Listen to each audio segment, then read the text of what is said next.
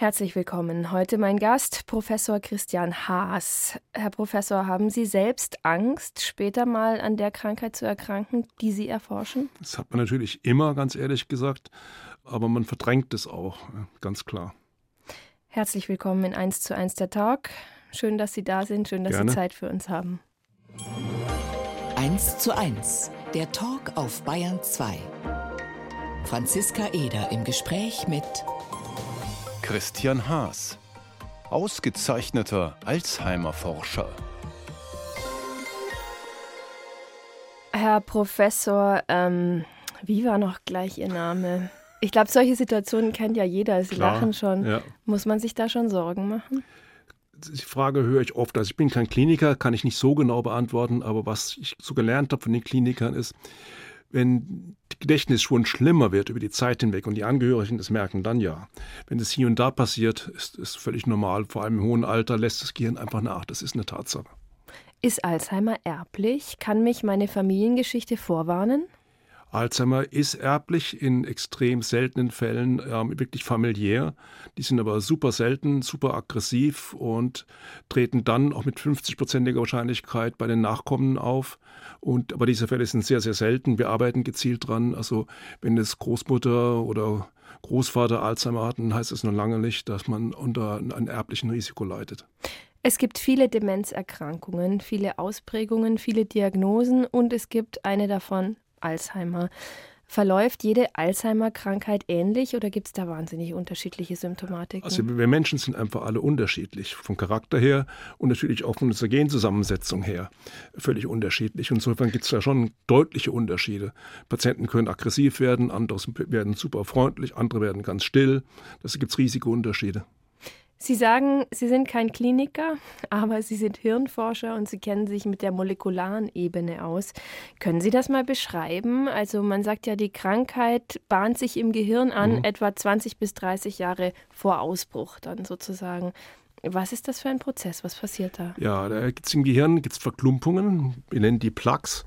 Das ist ein kleines Eiweiß, was letztendlich mit sich selbst verklumpt, große Fäden bildet und diese Fäden bilden zusammen wie so ein Wollknäuel im Endeffekt und ähm, die werden als Plaques im Gehirn abgelagert, die man sehr gut sehen kann, auch mit einem ganz normalen Mikroskop. Der Alois Alzheimer hat die vor über 100 Jahren schon gesehen und wenn diese Plaques da sind, wird eine ganze Kaskade von weiteren pathologischen Ereignissen ausgelöst. Da gibt es noch Bündel in Nervenzellen, das sind auch wieder verklumpende Proteine bis hin zum Zelltod.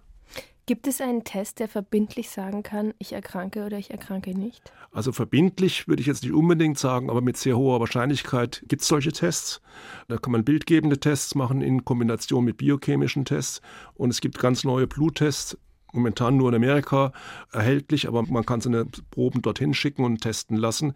Die sagen, dass sie mit sehr hoher Wahrscheinlichkeit bis zu 90 Prozent eigentlich vorhersagen können, ob man jetzt Alzheimer bekommt oder nicht. Aber es braucht ein bisschen Mut, diesen Test zu machen, oder? Das bedarf sehr viel Mut.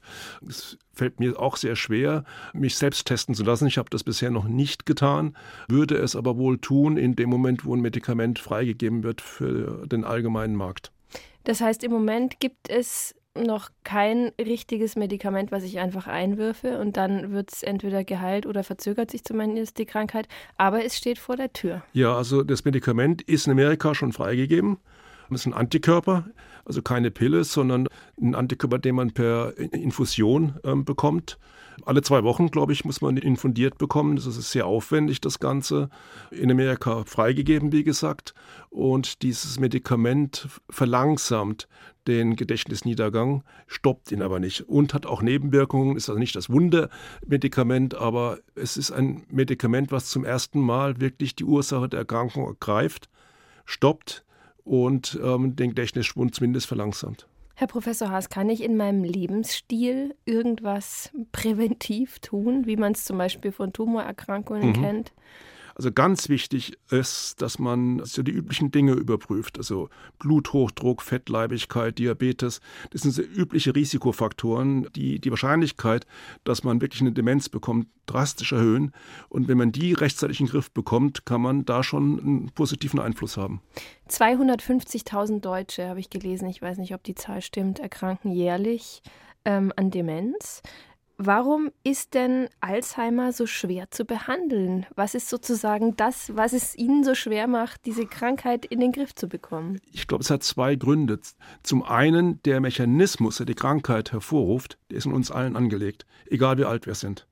Der Mechanismus läuft schon bei jungen Leuten im Gehirn ab und genauso wie bei mir jetzt im, im, im höheren Alter. Und der andere Grund ist, dass die Erkrankung die Pathologie anfängt aufzutreten und das Gehirn zu zerstören, gut 20 Jahre bevor Arzt oder Angehörige oder Patient auch nur irgendwas merken. Das heißt, die, die Krankheit macht das heimlich. Ja? Man, man kriegt also gar nichts richtig mit, was geschieht. Und wenn man es mitbekommt, ist es zu spät.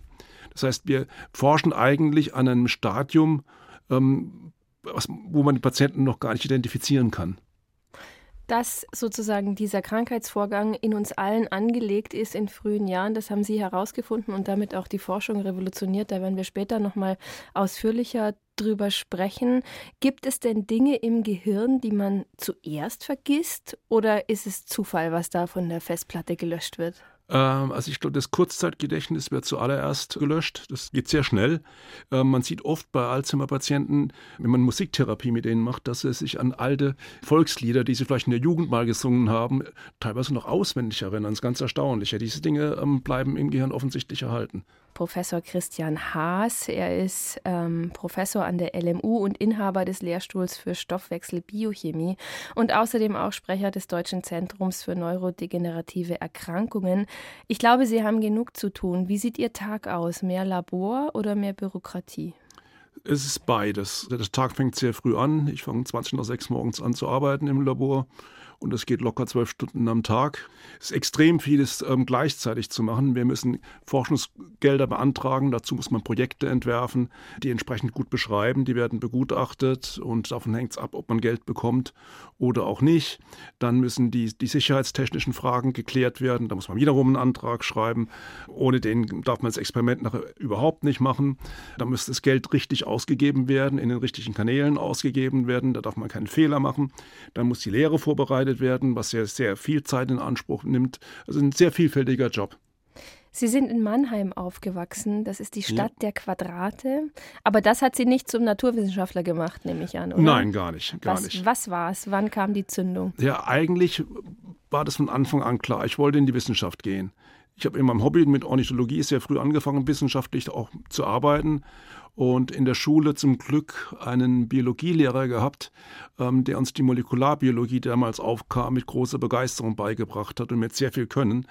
Und das hat mich massiv mitgenommen und unglaublich begeistert und das habe ich dann später als einen Beruf gemacht. Und Sie sind bei der Biochemie und damit im Labor geblieben. Wie viel haben Sie zu tun in Ihrem Alltag mit Alzheimer-Patienten, also mit Menschen, die mit dieser hm. Diagnose leben? Also das war noch vor zehn Jahren war, hätte ich die Frage beantworten müssen, gar nicht. Da war mein Labor in der Innenstadt, sehr isoliert. Ähm, in der Zwischenzeit sind wir nach Großhadern gezogen, in einen Neubau wo wir zwei große Institute untergebracht haben, Institut für Schlaganfall und Demenzforschung und parallel dazu das Deutsche Zentrum für neurodegenerative Erkrankungen, was ich leite. Dort arbeiten alle Arbeitsgruppen in irgendeiner Form von Demenz und wir haben Tageskliniken für Demenzpatienten.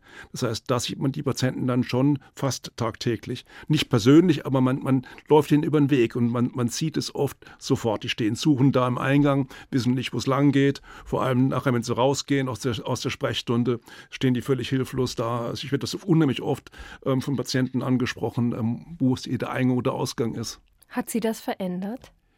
Ähm, ja, ich glaube schon. Ähm, das treibt einen an, wenn man die Patienten jeden Tag sieht. Und das Schöne ist, was mich jedes Mal allerdings auch sehr freut, die kommen immer im Pärchen an. Ja. Es ist ganz selten, dass da jemand alleine kommt. Ja. Und oft, das sind alte Leute Hand in Hand. Und das zeigt auch, wie wichtig das ist, diese persönliche Betreuung. Ja, die, die, kriegen wir einfach durch, durch einen Pfleger oder Pflegerin so nicht hin. Ja. Sind dann beide krank oder passt der eine auf den der anderen auf? Der eine passt auf den anderen auf. Das finde ich jedes Mal unglaublich ähm, nett. Ja. Sie haben promoviert in Heidelberg ja. und das hatte zu tun offensichtlich mit Ihrem Hobby, kann das sein? Habe ich irgendwo gelesen. Auch der Vögel halber. Äh, ja, ich habe da gewohnt und in der Nähe Vögel beobachtet in einem sehr schönen Altrheingebiet damals. Ähm, aber promoviert habe ich im Zentrum für molekulare Biologie. Das war damals eines der ersten ähm, Institute in Deutschland, was überhaupt Molekularbiologie gemacht hat. Sie hätten ja bei den Vögeln bleiben können, auch beruflich Ja. als Biologe. Warum haben Sie das nicht zum Beruf gemacht? Ähm, das war damals so eine sehr ähm, ja, altmodische Wissenschaft gewesen, die gar nicht so richtig wissenschaftlich war, die dann so ein bisschen so altväterlich Scientia amabilis, also liebesvolle Wissenschaft, ja, liebenswerte Wissenschaft. Und ähm, ja, das, man dachte eigentlich, dass man guckt ein paar schöne Vögelchen an und das war's.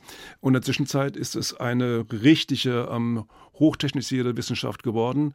Heutzutage könnte man sich das durchaus auch anders vorstellen. Da wird mit Big Data gearbeitet, mit Artificial Intelligence, Computer Science auf allen Ebenen. Sie hatten einen Mann, der, glaube ich, Ihre wissenschaftliche Karriere und Ihre Forschung sehr geprägt hat, nämlich Konrad Bayreuther. Ja. Sie nicken. Was bedeutet dieser Mann für Sie? Was war das für eine Art von Der war entscheidend für mein gesamtes Leben. Also es war unglaublich. Und das zeigt auch die Zufälle ein bisschen. Ich habe damals studiert in Heidelberg und er wurde an das Zentrum für molekulare Biologie berufen als Professor. Und Professoren halten eine Antrittsrede, einen Vortrag. Und der wurde angekündigt, dass er um Demenz ging, Molekularbiologie. Und ich habe da noch nie was davon gehört, dass es irgendwie Demenzen mit molekularbiologischen Methoden ähm, bearbeiten kann und bin in den Vortrag eingegangen. Und der Vortrag hat mich dermaßen begeistert, dass ich da rausgegangen bin und mir gesagt habe, und auch zum Freund neben mir gesagt habe, das ist das, woran ich später arbeiten möchte. Das ist mein Gebiet. Heute zu Gast in 1 zu 1 der Talk auf Bayern 2, der Professor Christian Haas. Ähm, ist es eine richtige Vorstellung der Krankheit Alzheimer, dass der Mensch sich wieder zum Säugling entwickelt oder ist das verharmlosend? Also ein bisschen so hat es der Konrad Bayreuther Genau. damals in seiner Vorlesung äh, erklärt. Er sagte, das Rad der Entwicklung wird zurückgedreht, sodass nur noch letztendlich die angeborenen Verhaltensweisen übrig bleiben, Lachen, Weinen, ähnliches. Ist schon so ein bisschen in, in die Richtung. Wenn die Krankheit lang genug läuft, kann das so ablaufen. Sie sind in die USA gegangen, fünf Jahre. Stichwort Harvard, Stichwort Boston. Was war das für eine Zeit? Sie haben ja da geforscht, hatten ihre ersten großen wissenschaftlichen Erfolge und nebenbei haben sie noch eine Familie gegründet. Ihre beiden Kinder sind nämlich dort Ja, geboren. war beides sehr schwierig. Klingt viel. Ja, und war beides äußerst schwierig. So, als wenn man an, dort ankommt, also wir hatten geheiratet und sind unmittelbar danach nach den USA geflogen, standen am Flughafen mit ein paar Koffern in der Hand und das war's. Ja. Und dann guckt man sich schon an und denkt, was jetzt? Ja. Und ähm, im Labor war es auch nicht ganz einfach, da war kein Platz. Man hat mir dann einen Laborplatz weit weg von dem eigentlichen Labor gemietet, wo ich dann ganz alleine stand erstmal und überhaupt ein, erstmal ein Labor einrichten musste, dass ich überhaupt arbeiten konnte was ein bisschen gedauert hat und was nicht ganz einfach war, aber man hat dadurch natürlich sehr schnell die Selbstständigkeit gezwungenermaßen gelernt. Und parallel natürlich äh, mit Familie, das war sehr schwierig. Ähm, würde ich auch offen sagen, habe ich große Fehler gemacht. Ähm, Weil zu wenig Zeit? ja, oder? ich habe Tag und Nacht gearbeitet. Also das ging teilweise so weit, dass mein damaliger Chef sogar gesagt hat, jetzt reicht's, jetzt gehst du mal nach Hause. Ne? Und dann hat ein Mensch, der dafür forscht, dass die Menschen ihre Erinnerungen behalten, kaum Zeit für eigene Erinnerungen, Ja, oder? das ist sehr schade, das bedauere ich auch sehr. Ich habe die Kindheit, vor allem äh, meiner Tochter damals, auch von meinem Sohn in, in Boston dann, der kurz bevor wir gegangen sind, noch geboren wurde, dann nicht sehr viel mitbekommen. Und das war natürlich ein Fehler. Das würde heute auch ganz anders laufen. Allerdings sind natürlich die Arbeitszeiten in den USA auch ganz anders. Ne? Das Aber uns- Ihre Ehe hat sie überstanden. So viel darf ich den Hörerinnen und Hörern verraten? Absolut. Und ohne diese Ehe würde ich heute hier nicht hier sitzen. Das ist ganz, ganz einfach zu sagen. Ihre Frau managt sie, kann man das so Total. sagen? Ja. Und ist gleichzeitig Kinderkrankenschwester. Das ist eigentlich ganz praktisch, weil ihre Tochter ist Fallschirmspringerin und Mhm. ihr Sohn ist 700 Kilometer durch die Arktis gelaufen. Sie müssen risikofreudige Familie sein. Ja, also ich gar nicht. Äh, In, in der Wissenschaft ja, da bin ich sehr risikofreudig, ähm, aber so im privaten Leben nicht. Also Klettern und sowas ist überhaupt nicht mein Ding. Fallschirmspringen, also keine Chance, niemals. Ja, und auf Skiern, also Spitzbergen durchqueren, das wäre für mich auch zu viel des Guten. Ich bin auf dem Schiff außen rumgefahren. Erklären Sie einem Laien wie mir, was es bedeutet, wissenschaftlich risikofreudig zu sein. Ja, es gibt zwei Arten von Wissenschaft meiner Meinung nach. So die Feldwald- und Wiesenwissenschaft, wo man relativ einfachen Fragen nachgeht, seine Standardpublikationen kriegt und damit sein Geld bekommt und ein, gutes Leben fristen kann als, als Wissenschaftler. Aber solche Wissenschaftler werden sehr schnell vergessen, wenn die mal irgendwann aufhören zu arbeiten. Risiko bedeutet, man versucht die große Frage zu beantworten und kann natürlich mit solchen Dingen sehr schnell auch mal daneben liegen, komplett daneben liegen.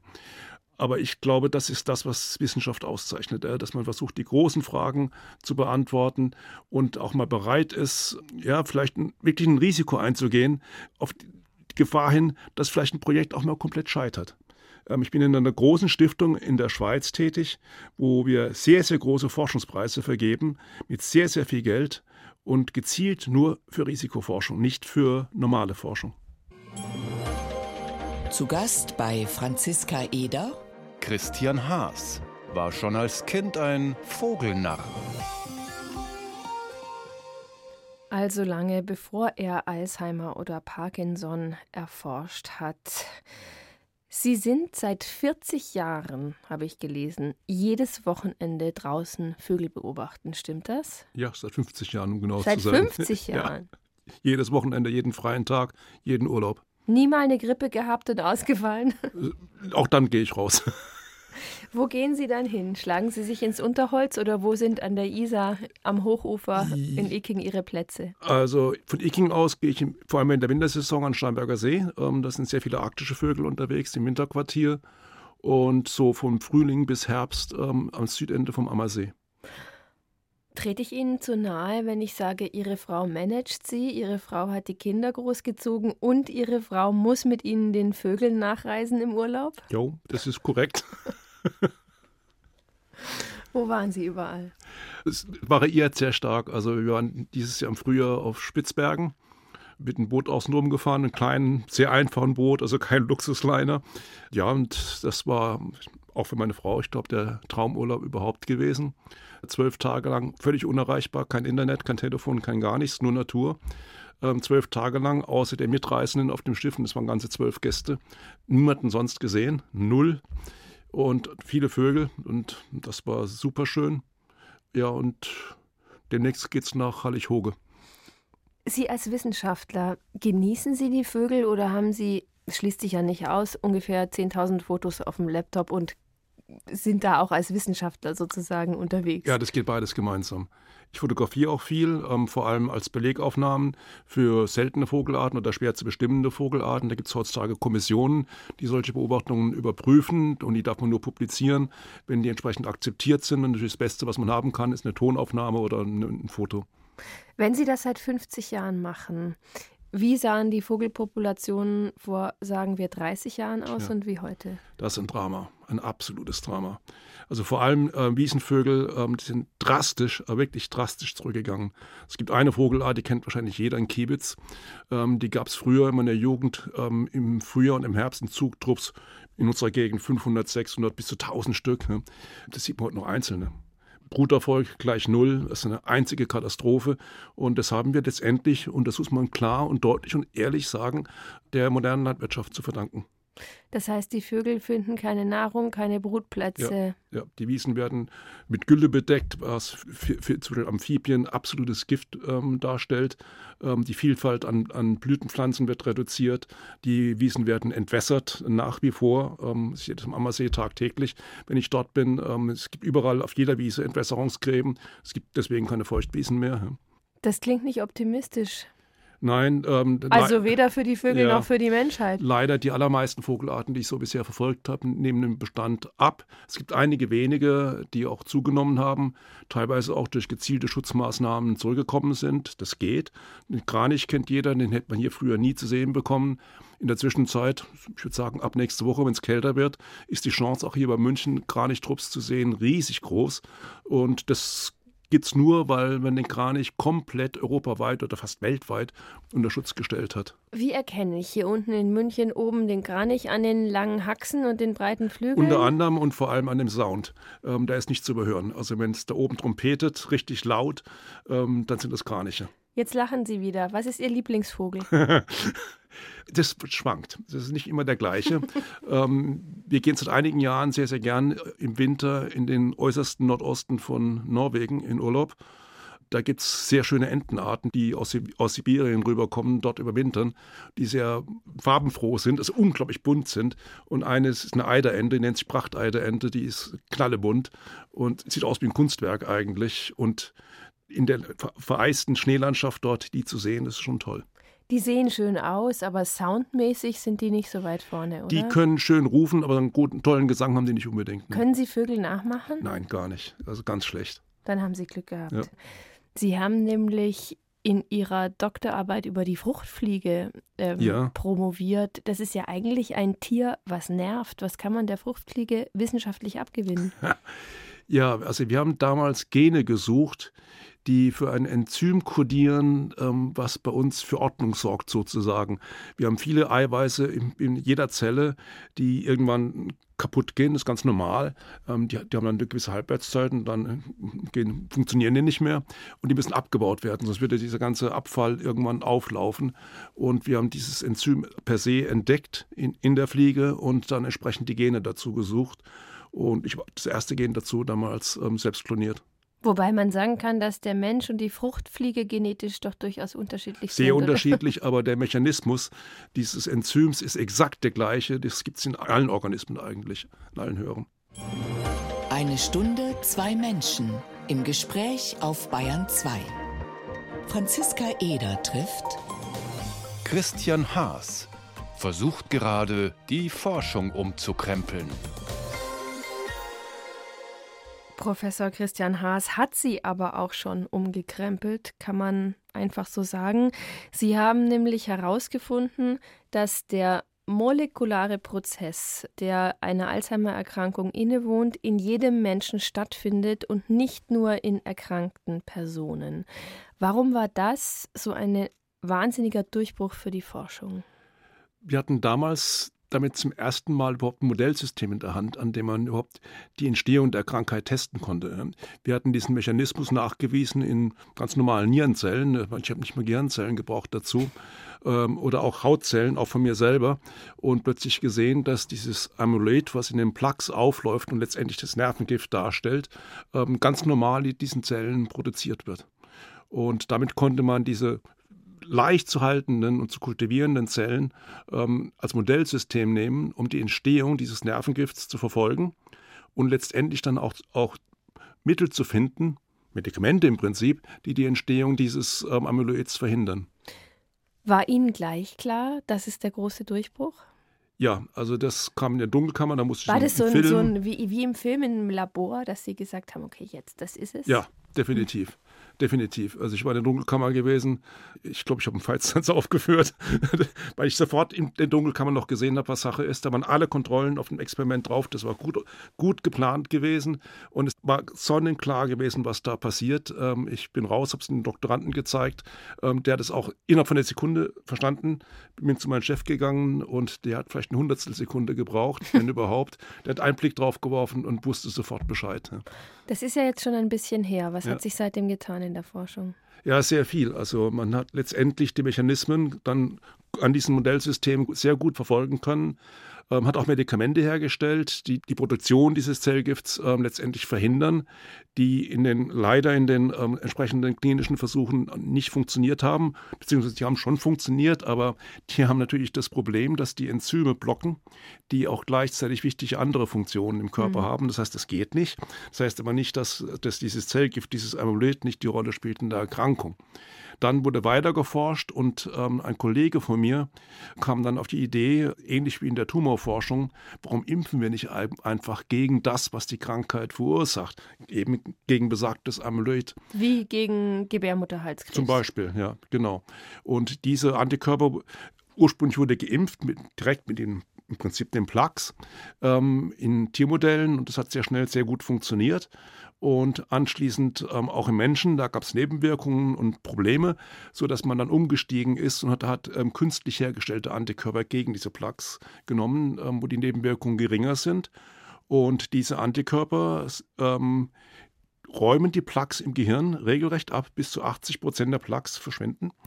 Und es gibt bereits jetzt zwei parallel unabhängig getestete Antikörper, die im Gehirn nicht nur die Plaques abräumen, sondern von denen man ganz klar zeigen kann, dass sie auch dann über anderthalb Jahre hinweg während des klinischen Versuchs den Gedächtnisschwund deutlich verlangsamen können.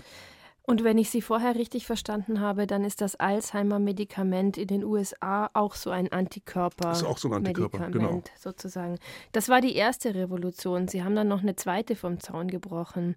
Und das hat äh, mit einer Immunreaktion zu tun, mit Entzündungsprozessen, wo man eigentlich gedacht hat, die sind schädlich, aber Sie versuchen sie fürs Gegenteil zu nutzen. Ja. Wenn Sie dazu noch zwei Sätze sagen. Ja, das Gehirn hat natürlich ähnlich wie der restliche Teil unseres Körpers ein Immunsystem entworfen während der Evolution. Und alle Forscher auf diesem Gebiet haben eigentlich bisher immer vorhergesagt, diese Immunreaktionen, die aufgrund dieser Ablagerungen im Gehirn dann stattfinden, die seien schädlich und die wären die eigentliche Ursache der Erkrankung. Das heißt, man müsste diese Immunzellen eigentlich bekämpfen. Und diese Aussage habe ich immer gewundert. Ein Immunsystem ist primär mal nicht dazu da, uns krank zu machen, sondern uns zu verteidigen gegen Krankheitserreger. Und so ein Plug, der ist ja außerhalb der Zelle. Und dann haben Sie sich auf die Seite des Immunsystems geschlagen. Und, genau. Und was ist so ein Plug außerhalb der Zelle? Es ist wie ein Bakterium letztendlich, ne? ein Fremdkörper, das gehört da nicht hin. Das wird erkannt von den Immunzellen.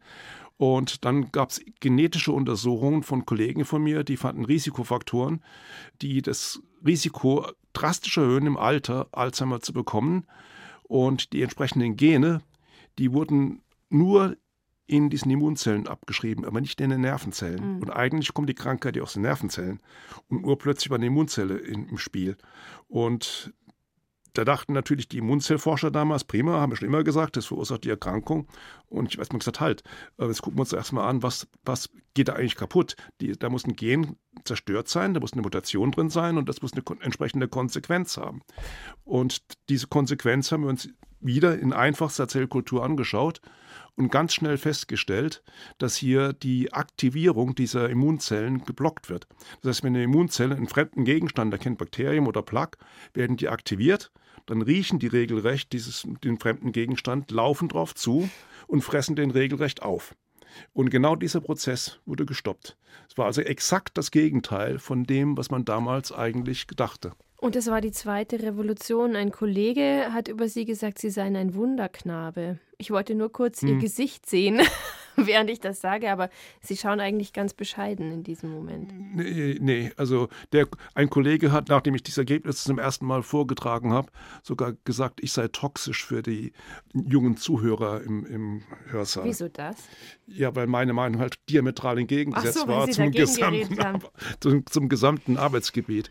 Ja, und, und ein Wunderknabe in der Schule war ich das auch bei weitem nicht. Ich musste jedes Jahr um die Versetzung kämpfen. Wirklich? Jedes Jahr. Ja. Was hat Ihr Vater, der Arzt, dazu gesagt? Der fand es schlimm. Der fand es schlimm? Sehr schlimm, ja. Der dachte eigentlich, man sollte Medizin studieren, da braucht man Numerus Clausus und da war ich weit von entfernt. Also ich bin heilfroh, dass ich überhaupt ein Abitur habe. Wie viel hat Ihr Vater noch von Ihrer wissenschaftlichen Karriere mitbekommen? Sehr viel. Ähm, der hat also auch die größeren Erfolge hat er mitbekommen, auch den größten Forschungspreis hat er auch noch mitbekommen. Sie sind Hirnforscher. Ein Hirnforscher forscht, stelle ich mir vor, mit Hirnzellen. Mit was für welchen? Tja, das Wo ist haben schwierig. Sie die her? Ja, was für schwierig. Tiere, Menschen, Sensationen? Also viele Sachen machen wir an, oder haben wir gemacht an ganz, ganz einfachen Zellen, Hautzellen, Nierenzellen. Ähm, letztendlich sind viele molekulare Prozesse in, in, in ähm, auch den einfachsten Zellen sehr ähnlich. Ne? Brauchen Sie die tot oder lebendig? Nee, nee lebendig. Hm. Und jetzt zu den Gehirnzellen, da gibt es natürlich neue Technologien, Stammzelltechnologien, äh, an denen wir auch sehr viel arbeiten im Labor. Wir können also menschliche Stammzellen nehmen und die, die differenzieren in Nervenzellen, in Immunzellen, ähm, alles Mögliche, was man so im Gehirn eben hat, können die kultivieren. Wir können kein Gehirn nachbauen damit, aber wir können zumindest gewisse Situationen nachempfinden. Das heißt, Sie können Hirnzellen züchten. Das geht, ja. Können Sie das für mich auch tun? Wird Ihnen im Moment noch nicht so viel bringen, weil die müssen wir ins Gehirn zurückbringen und vor allem in die entsprechenden Netzwerke im Gehirn wieder einbauen. Das ist das Schwierige, glaube ich. Sie arbeiten am Deutschen Zentrum für neurodegenerative Erkrankungen mit 120 internationalen Kollegen zusammen, wenn das überhaupt mhm. reicht. Was muss sich der Forschungsstandard Deutschland abschauen von den internationalen Kollegen oder sind wir im Paradies? Ähm, sind wir nicht. Also wir müssen uns auf jeden Fall abschauen, dass man interdisziplinär zusammenarbeitet. Das war so ein Spruch, den wir eigentlich schon seit langer Zeit kennen, was momentan hochaktuell wird. Meiner Meinung nach durchlaufen wir momentan die größte Revolution der Wissenschaft, die es je gegeben hat. Wir fangen an mit supergenauen neuen Technologien riesige Datensätze äh, herzustellen. Wir können zum Beispiel genau feststellen, welche Gene gerade in einer einzigen Zelle im Gehirn, in einer einzigen, aktiv sind, können die vergleichen mit der nächsten Nachbarzelle, welche, welche Gene sind da aktiv und Sie können sich vorstellen, was da für Datensätze entstehen. Das heißt, wir brauchen unglaublich gute Technik, die das sowas überhaupt herstellen kann. Wir brauchen Computer, die die Daten verarbeiten können. Wir brauchen Artificial Intelligence, die, die damit umgehen kann mit den Daten. Und wir brauchen Computational Science am, am, am Ende. Wissen Sie, dass ich mich die nächste Frage nur traue, weil wir gerade keinen Wissenschaftsminister haben in Bayern, weil der noch nicht neu ernannt ist. Deshalb können wir einen völlig neutralen nehmen. Und ich kann Sie fragen, ob so ein bayerischer Wissenschaftsminister das schon verstanden hat und dafür Gelder bereitstellt. Also sagen wir mal so, der bayerische Staat hat für Artificial Intelligence eine ganze Reihe von Professuren bereitgestellt, sehr, sehr viele. Ob das per se reicht, weiß ich nicht. Ich glaube, wir müssen in den Köpfen noch was ändern.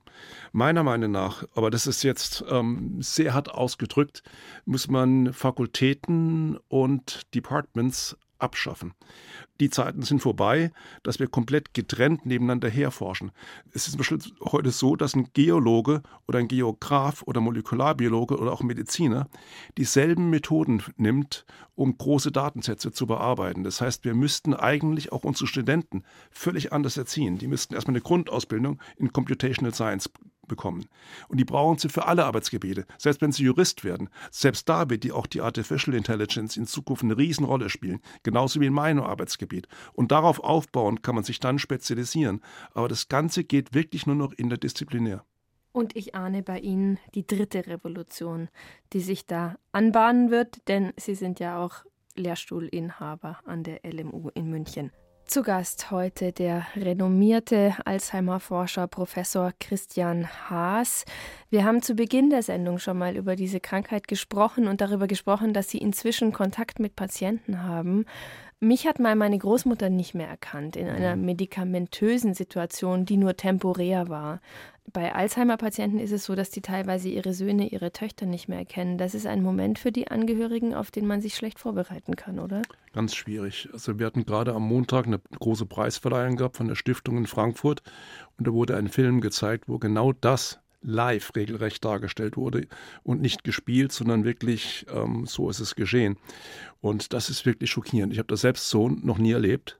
Ähm, zum ersten Mal in dem Film wirklich gesehen. Ich habe mich dann umgedreht zu den Zuhörern und habe gesehen, dass der zwei Drittel der Leute hatten Tränen in den Augen. Ist das das, was Sie antreibt, warum Sie zwölf Stunden im Labor stehen, oder ist das weniger emotional der Treibstoff, den Sie haben? Das ist sicherlich im, im, Hinterkopf, ist es der Treibstoff, ganz klar. Aber andererseits stehen wir natürlich auch alle permanent, alle Wissenschaftler unter erheblichen Druck. Wir werden ständig begutachtet, ähm, ständig gedrillt darauf, die größte Leistung überhaupt zu bringen und ja nicht irgendwo ähm, zu versagen, dann gibt es kein Geld mehr. Es geht dann ganz, ganz schnell.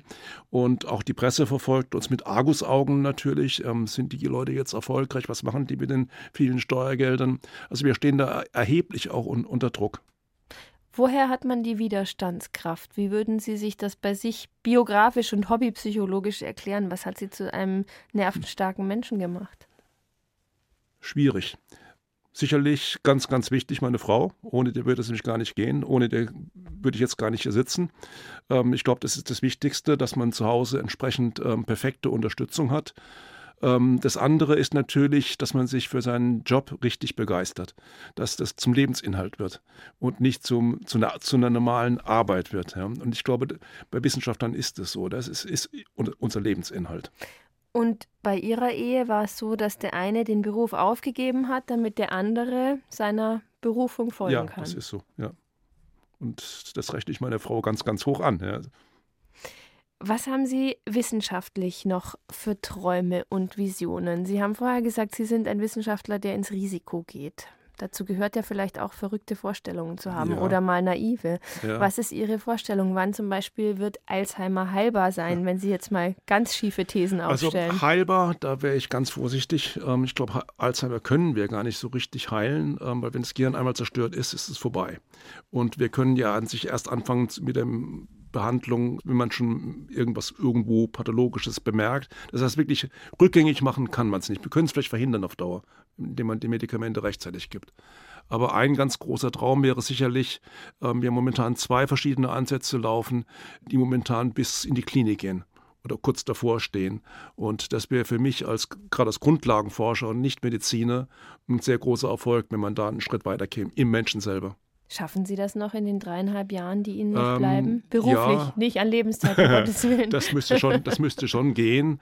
Der eine Ansatz ist schon bereits so weit, da gibt es ein bisschen Schwierigkeiten, aber das ist technischer Art im Menschen mit einer Firma zusammen. Der zweite Ansatz ähm, ist momentan noch nicht publiziert, aber hoffentlich bald und auf, ziemlich auf dem richtigen Weg. Und ich glaube, ähm, dass man damit sehr schnell in Menschen gehen kann.